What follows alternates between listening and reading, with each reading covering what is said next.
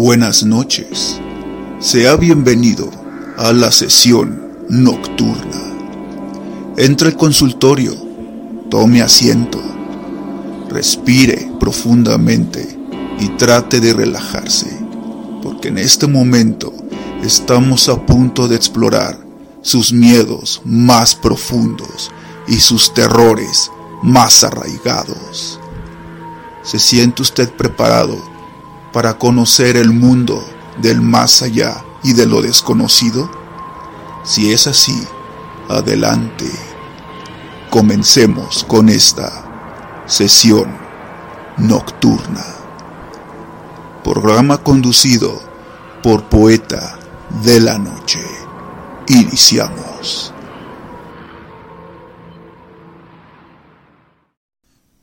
La mejor fantasía siniestra trata como cualquier buena literatura de lo real, del presente, del mundo que todos conocemos. La diferencia, por supuesto, es el giro que da el autor a lo que creíamos conocer, a lo que nos resultaba agradable.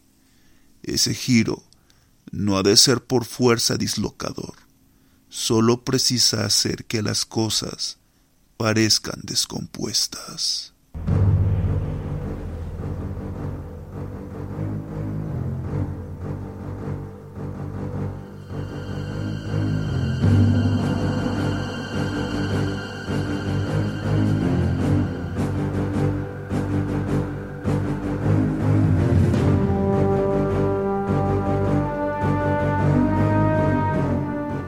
La frase que usted acaba de escuchar corresponde al escritor Joseph Payne, conocido autor estadounidense de horror y fantasía oscura.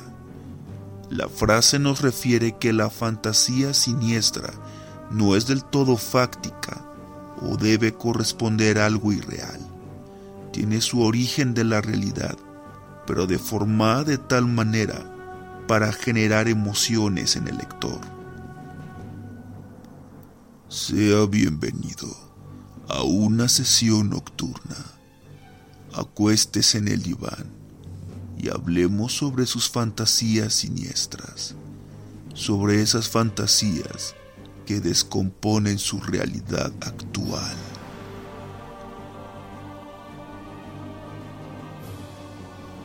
La palabra fantasía proviene en su etimología griega fantasia y significa hijo o servidor del sueño, que se encarga de producir las visiones del sueño. La fantasía en nuestra vida cotidiana se pueden entender como aquella habilidad humana en representar sucesos o situaciones ajenas a la realidad y se desarrolla desde la infancia la fantasía a la infancia se representa por medio de los juegos y a medida que crecemos tendemos a reprimirla por exigencias del entorno, aunque la fantasía permanece mentalmente y suele ser más íntima, producto de la vergüenza. Sin embargo, los artistas usan principalmente la fantasía como recurso para la creación de sus obras. Un pintor representa en un cuadro sus fantasías. En el caso del escritor, la fantasía es su mayor fuente de inspiración, en especial para construir tramas de horror, ciencia ficción y otros géneros.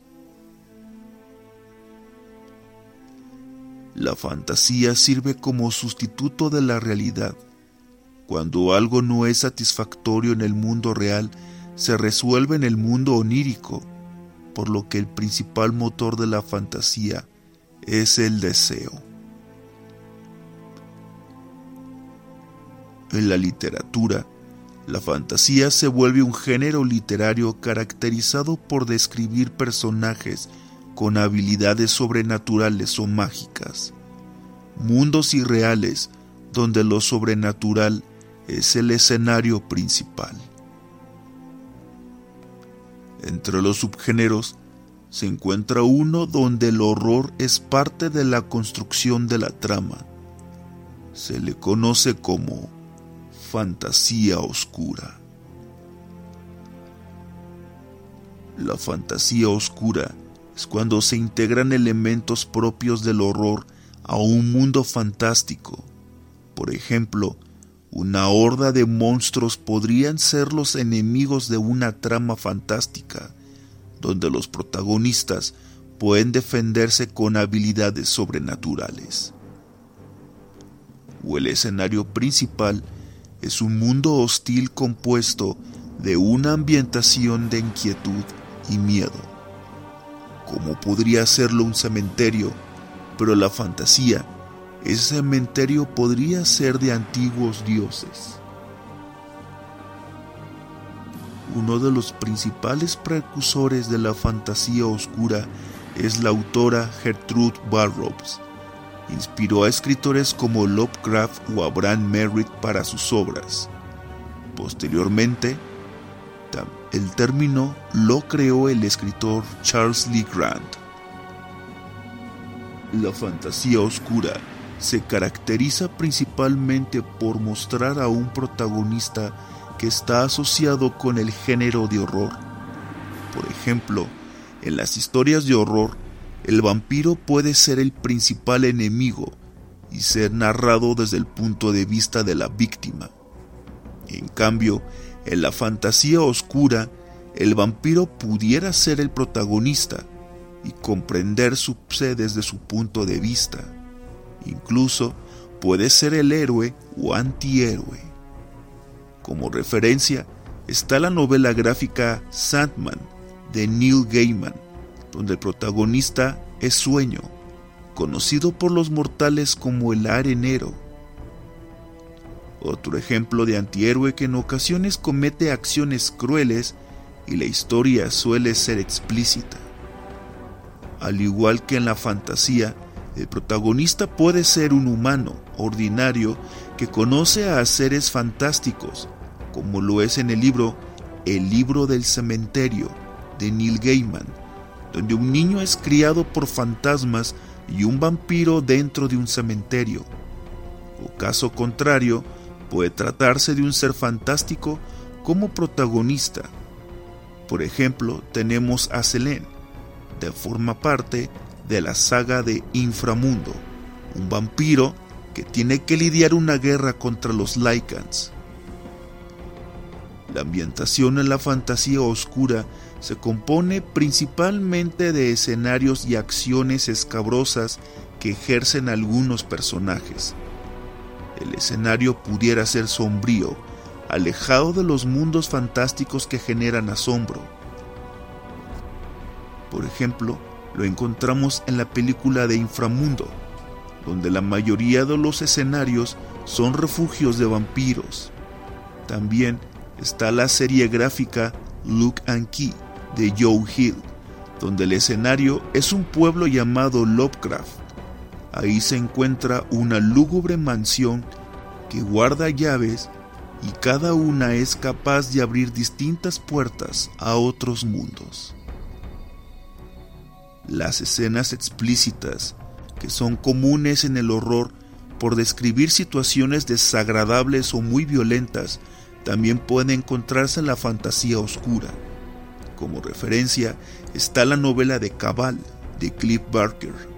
En la novela acecha un asesino serial en la ciudad, cometiendo crímenes brutales, hasta que se encontrará con los habitantes de la ciudad subterránea Midian, que podrán ponerle un alto.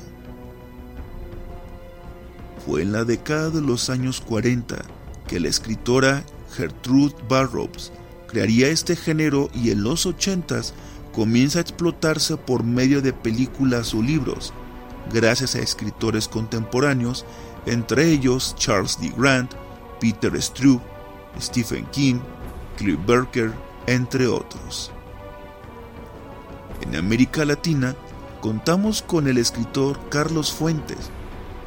Su obra Aura contiene elementos de fantasía oscura, al desarrollarse la trama en una casa que genera opresión e inquietud con personajes sobrenaturales como Consuelo y Aura.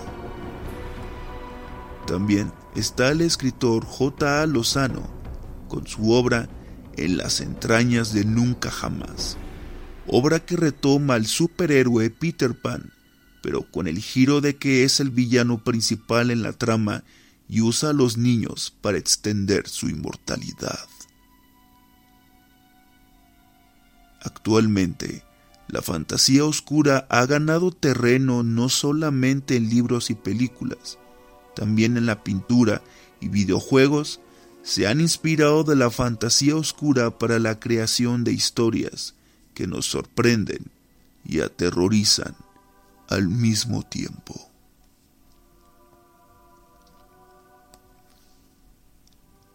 A continuación, pasaremos con ustedes a la siguiente sección, a la sección de las historias que no dejarán dormir tenemos preparada especialmente una que corresponde a una leyenda de las fuentes de Tlalpan, sobre todo la misteriosa piedra que está en esta fuente.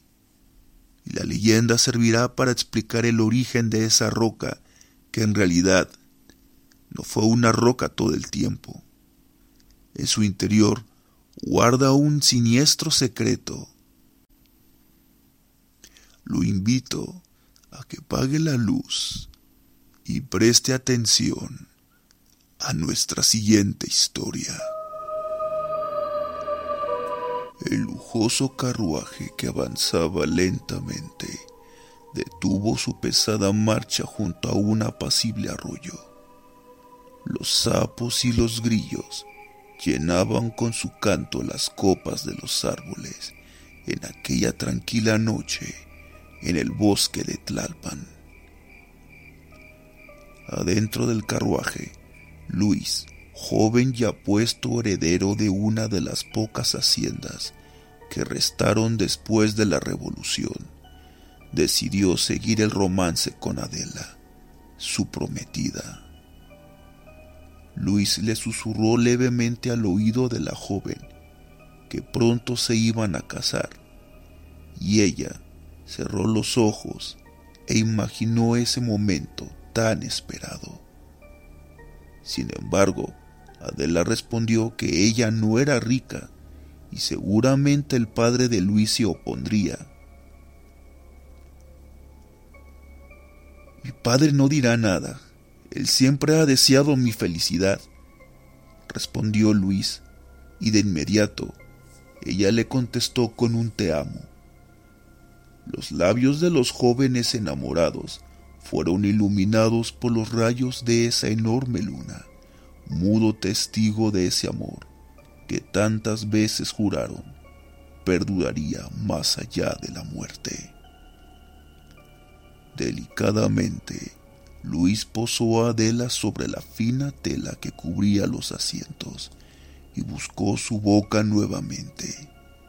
Ella ajena a la realidad, se adentró en el jugueteo, lo que no le permitió percatarse que inmediatamente un fuerte viento comenzó a aventar las hojas secas a las ventanas del carruaje.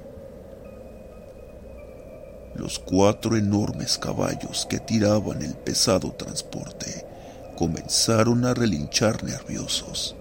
Incluso uno de ellos reparó de manera violenta, moviendo a los futuros esposos. Unas manos huesudas y sin color golpearon tres veces el vidrio, que se encontraba empañado por el sudor y la respiración atrapadas. ¿Quién se atreve a interrumpirnos? gritó el joven ante lo que consideró un atrevimiento. Adela, exclamó temerosa, pidiendo a Luis que no debía salir para nada, pudiera tratarse de un asalto. Cuando Luis se asomó, preguntó, ¿Quién es usted? A una figura que correspondía a una vieja encorvada que pesadamente arrastraba su humanidad apoyada en una vara como bastón. Hay que tener respeto, primero para la señorita y luego para mis hijos, exclamó con pegajosa boca arrugada que sacaba una arroz ronca y cavernosa la anciana. ¿De qué me está hablando? Mis hijos murieron ahogados en este lugar y exijo respeto en donde los encontraron ahogados. Nadie se ha ahogado en este riachuelo, replicó el prometido mientras acomodaba los puños de su camisa. Mis hijos murieron durante la inundación. Los encontraron enterrados en el lodo cuando el agua bajó. No me haga reír. La última inundación fue antes de que comenzara la revolución y estamos en 1930 y trató de explicar Luis a la repentina aparición que ya no se encontraba frente a él. Inexplicablemente, la doblada silueta hacía señas a los caballos para que comenzaran el trote. Luis fue arrastrado varios metros al tratar de detener a los caballos. Adela pidió a Luis que mejor deberían de irse y sintió un inmenso hueco que se formaba en su estómago. Ay, no le hagas caso. Aquí no hay nadie se ha muerto ahogado hay muchos años tratando de concluir el romance. Luis comenzó a besar a su prometida. Poco a poco comenzó a perder el habla y el movimiento, lo que lo puso a temblar y decidió regresar a la hacienda. Luis le gritó a los cuatro caballos para que avanzaran. Sin embargo, una repentina inmovilidad y silencio sepulcral se apoderaron del ambiente. Desesperado, corrió a las humildes casas de los alrededores en busca de ayuda. Pero los moradores se negaron rotundamente a ayudarlo, sobre todo al escuchar que una anciana estuvo con ellos. Por favor, les voy a dar monedas de oro, pero ayúdenme, ofreció a los pobres, pero avaros hombres que movidos por el dinero aceptaron acompañarlo. Primero fueron dos los voluntarios. Estos no pudieron siquiera balancear el carruaje. Enseguida otros dos, hasta que otros catorce fornidos hombres, ayudados de barretas y más caballos, hicieron lo posible, hicieron lo imposible para mover aunque fueran centímetros el carruaje que parecía haberse petrificado. Dejen descansar a mis hijos, respeten a mis hijos.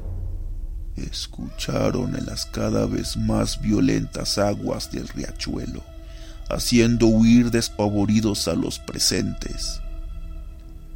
Sin esperanzas, Luis regresó al lado de su amada que también parecía haberse transformado en una bella y apacible roca. Rezó y enseguida la besó, en tanto sentía cómo sus músculos se tensaban.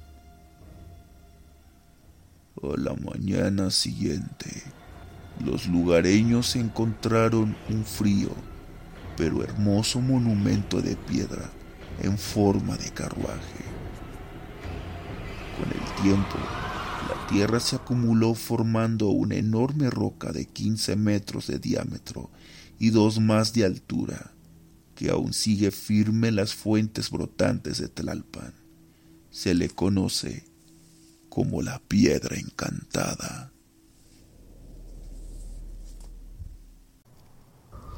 Después de escuchar este relato, esperemos que pueda usted conciliar el sueño y dormir tranquilamente. ¿O sí? Lo espero aquí en mi consultorio, en nuestra sesión nocturna, los jueves a la medianoche. Le deseo buenas noches.